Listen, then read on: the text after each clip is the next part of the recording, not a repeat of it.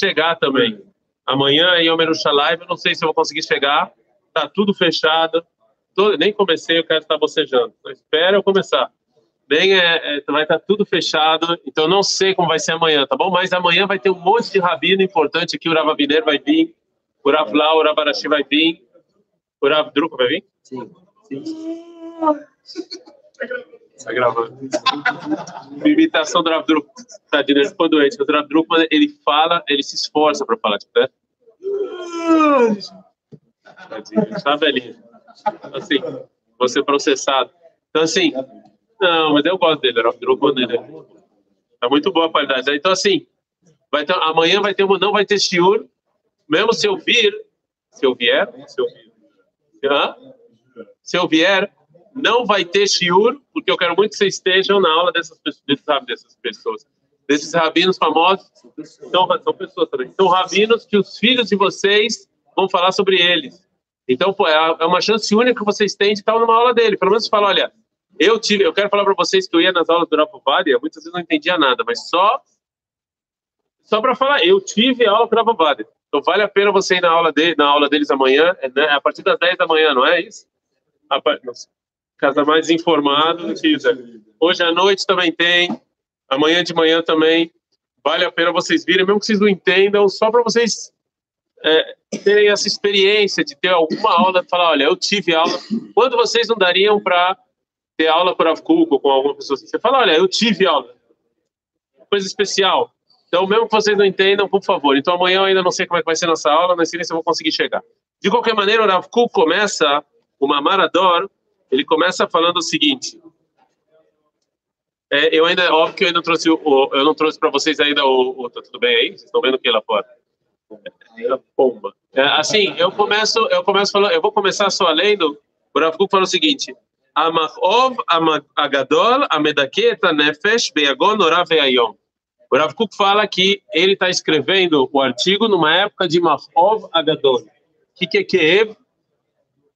Dor. Numa época de grande dor. Agora, antes da gente continuar lendo, a gente tem que saber de que dor o Rav está falando. Qual é a dor que o Rav fala que ele, ele, como vocês se lembram, óbvio que vocês se lembram que eu falei semana passada, em que ano o Rav Kuk faz aliar? 1904. Em que ano ele escreve uma Maradora? 1906. Então, o que aconteceu no mundo judeu, no mundo judaico, que tá, o, que dor é essa que o Rav Kuk está falando? O Rav Kuk está falando de duas dores, uma dor física e uma dor espiritual. Qual é a dor física que ele está falando? Os judeus, muitos dos judeus, hã? 1906, Michel, antes de falar alguma coisa, vamos pensar nos anos e tal. 1906 a gente está falando.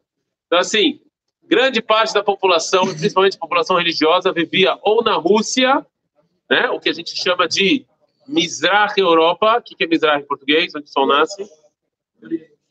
Europa Oriental. Eu não sei em português, tem que me ajudar aqui.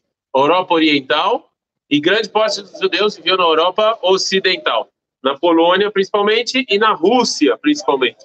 E o, o imperador, a, a Rússia é a Rússia é ocidental, né? Europa ocidental, não é?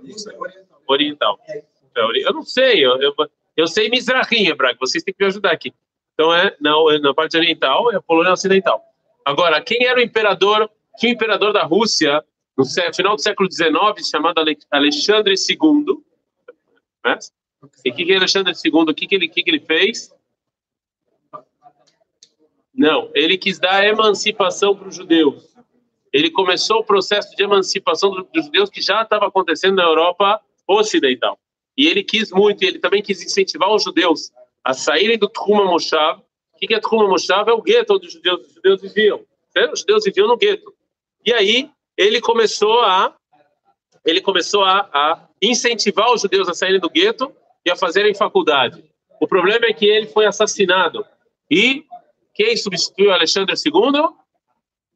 Alexandre III, muito bem. Não morre, terceiro substitui. E, e, e ele foi contra, ele foi muito contra esse processo, muito contra esse processo de emancipação dos judeus. Então, a partir do ano 1880, ele vai autorizar uma série de pogrom, uma série de ataques aos judeus, é, para empurrar os judeus de volta para o gueto ou tirar os judeus da Rússia. E entendam que os judeus achavam que se eles fossem iguais a todo mundo, o antissemitismo ia acabar. Eles culpavam o antissemitismo disso que a gente tinha, que a gente era diferente, que a gente cumpria mitzvot, que a gente era religioso. Existia um pensamento que achava que a partir do momento que os judeus não fossem mais diferentes, o antissemitismo ia acabar. E isso não aconteceu na Rússia. Não só não aconteceu, como a partir de 1880 isso se intensificou muito. A Rússia começou também uma guerra contra o Japão. A Rússia começou uma guerra famosa contra o Japão e o que, que os judeus têm a ver com isso? Muitos judeus financiavam o Japão contra a Rússia. É, e todos os problemas russos começaram a colocar nas costas dos judeus. Inclusive, tinha muitos judeus que eram socialistas e eram a favor da revolta contra o czar. Vocês devem ter escutado um livro famosíssimo chamado Protocolos dos Sábios de Sion. Quando foi feito e, por, e quem financiou o Protocolo dos Sábios de Sion? Foi exatamente o governo russo por causa dessa guerra Rússia contra o Japão, eles financiaram os protocolos. Aliás, esse é um livro que tem de graça na internet em todas as línguas, inclusive português. Vocês podem, eu eu achei o livro, eu tenho ele, vocês podem ir lá, botar no Google, vocês vão achar. É muito fácil, tem todos os. É... é, eu acho que vale a pena todo judeu ler. Eu acho que vale a pena todo judeu ler, sim. Protocolo sabe se vale a pena vocês lerem. É, porque se isso está de graça na internet, é, existe um motivo, né? As pessoas leem isso, coisas de literatura, e vocês têm que saber. Tá? Não, ninguém que compra. Né? É, não, óbvio, é tudo mentira, mas é bom vocês saberem o que estão falando de vocês. Vale a pena vocês saberem sobre o, né, onde os judeus se juntam, não importa, isso aí. É. Agora, é, e aí, no ano 1904, no ano 1404, acontece um dos pogroms na Rússia mais violentos de Kishinev. O pogrom de Kishinev é um dos pogroms mais violentos na Rússia e que vão assassinar 50 judeus de maneira brutal. E, se não me engano, também na internet tem imagens desse pogrom. Vocês podem entrar na internet, eu tenho quase certeza que tem imagens é, do pogrom de Kishinev em 1904. E aí os judeus ficam completamente em depressão, ou seja, o antissemitismo não só não não parou, como ele continua crescendo. Os judeus são expulsos de faculdades e a gente 1904. E a gente está falando aqui, a gente está falando aqui de judeus que eram assimilados, que não eram religiosos. E mesmo assim os pogroms continuavam. Então a depressão do povo judeu é enorme. A depressão é muito grande. De você sentir que é antissemitismo, se não me engano, isso isso aqui é uma informação que tem que ser verificada. Se não me engano, Herzl ele era contra a ideia de Uganda, a ideia, a ideia oferecida pelo ministro do exterior Chamberlain, o ministro inglês do exterior Chamberlain, ofereceu para Herzl Uganda. Ele foi contra, mas depois do programa de Kishinev, esse programa de 1904, Herzl virou a favor de Uganda. Porque ele falou, é melhor a gente ter um país, mesmo que não seja Israel, mas um país que a gente possa defender, para não acontecer mais coisas que aconteceram como em Kishinev. É, e aí, a partir desse pogrom, que Herzl foi a favor da solução de Uganda. E quem foi contra foram os judeus de Kishinev. É interessante. Eles sofreram o pogrom e eles foram contra. E eu vou deixar uma pergunta no ar. Eu sei que se não existe na história, mas uma pergunta interessante para vocês refletir, inclusive se alguém for madeira do Benequiva, pode dar isso como celular. O que aconteceria se a gente está falando de 1904 o que aconteceria se Herzl e os judeus aceitassem a proposta de Chamberlain de Uganda? Como seria 1939 a Alemanha nazista, com os judeus tendo pelo menos 30 anos no país deles, mesmo em Uganda? Olha, uma boa pergunta. É óbvio que Herzl não sabia o futuro e ninguém podia imaginar a Alemanha nazista. Mas o que aconteceria se o povo judeu aceitasse Uganda em 1904 e em 1939, quando Hitler sobe ao poder, existe Medinat Israel em Uganda há 30 anos já. Será que seria a mesma coisa? Seria diferente? Terminaria igual? Não sei. Eu, eu sei que sim, não existe, mas eu acho uma pergunta interessante é? para se pensar, se refletir no assunto. Né? Se, o que aconteceria se? Porque às vezes a gente quer tudo. Né? A gente quer a, a, a, toda a caixa e a gente acaba ficando sem nada. Então, mas de qualquer maneira, o povo judeu, como povo religioso e não religioso, sentiram uma rova gadol, uma dor física muito grande. Um pogrom atrás do outro, de, 1900, de 1880 até 1904, na Rússia, um pogrom atrás do outro. E judeu, um judeu assassinado atrás do outro, e, e pogrom era bravo, não era uma coisa. É, e o pogrom tinha uma, um objetivo político, que era tirar os judeus. Queria, queria a mesma coisa. Kristallnacht. Mesma coisa. A Noite dos Cristais, esse foi o nome. Quem deu o nome à Noite dos Cristais? Os alemães. Os alemães quiseram. A gente usa o nome alemão. Por que, que os alemães usaram a Noite dos Porque quem escuta a Noite dos Cristais, ah, tá bom, quebraram os vidros judeus estão tão, tão chateados? Para os judeus, qual foi o nome do que aconteceu? Pogrom. Pogrom. Os judeus chamaram de pogrom. Qual era a intenção dos alemães com pogrom? Expulsar os judeus alemães. É a mesma coisa que os russos queriam em 1904. Expulsar os judeus da Rússia. Então ia lá, batiam, quebravam, matavam, assassinavam. Kishinev virou chefe da Inclusive, teve um movimento sionista muito famoso de, de, religiosos e não religiosos que começaram depois do programa de Kirchner. Qual o nome desse movimento? Muito bem, Rovavei Tzion. Vocês estão demais em cultura judaica. Rovavei Tzion. Estão demais.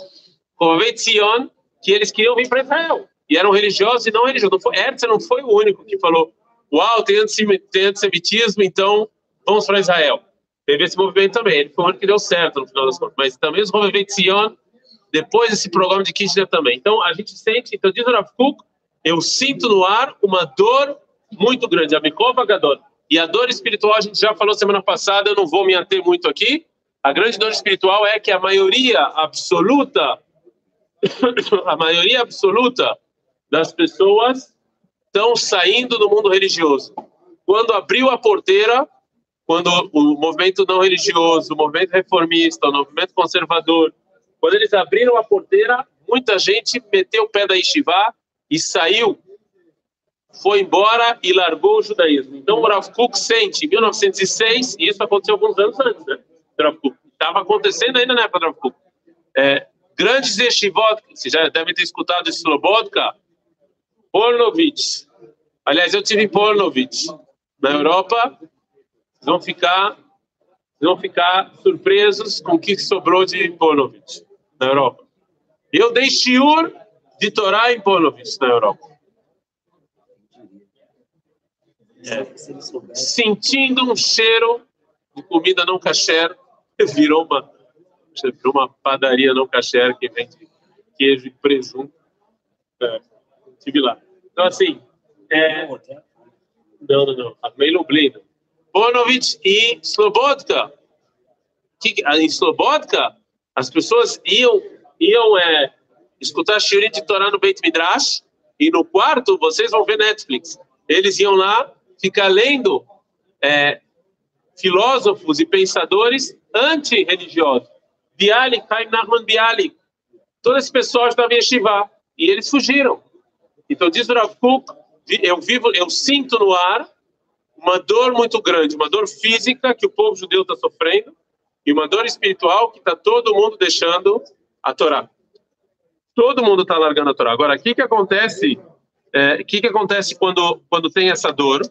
Ou seja, uma pessoa quando ela está com muita dor, né?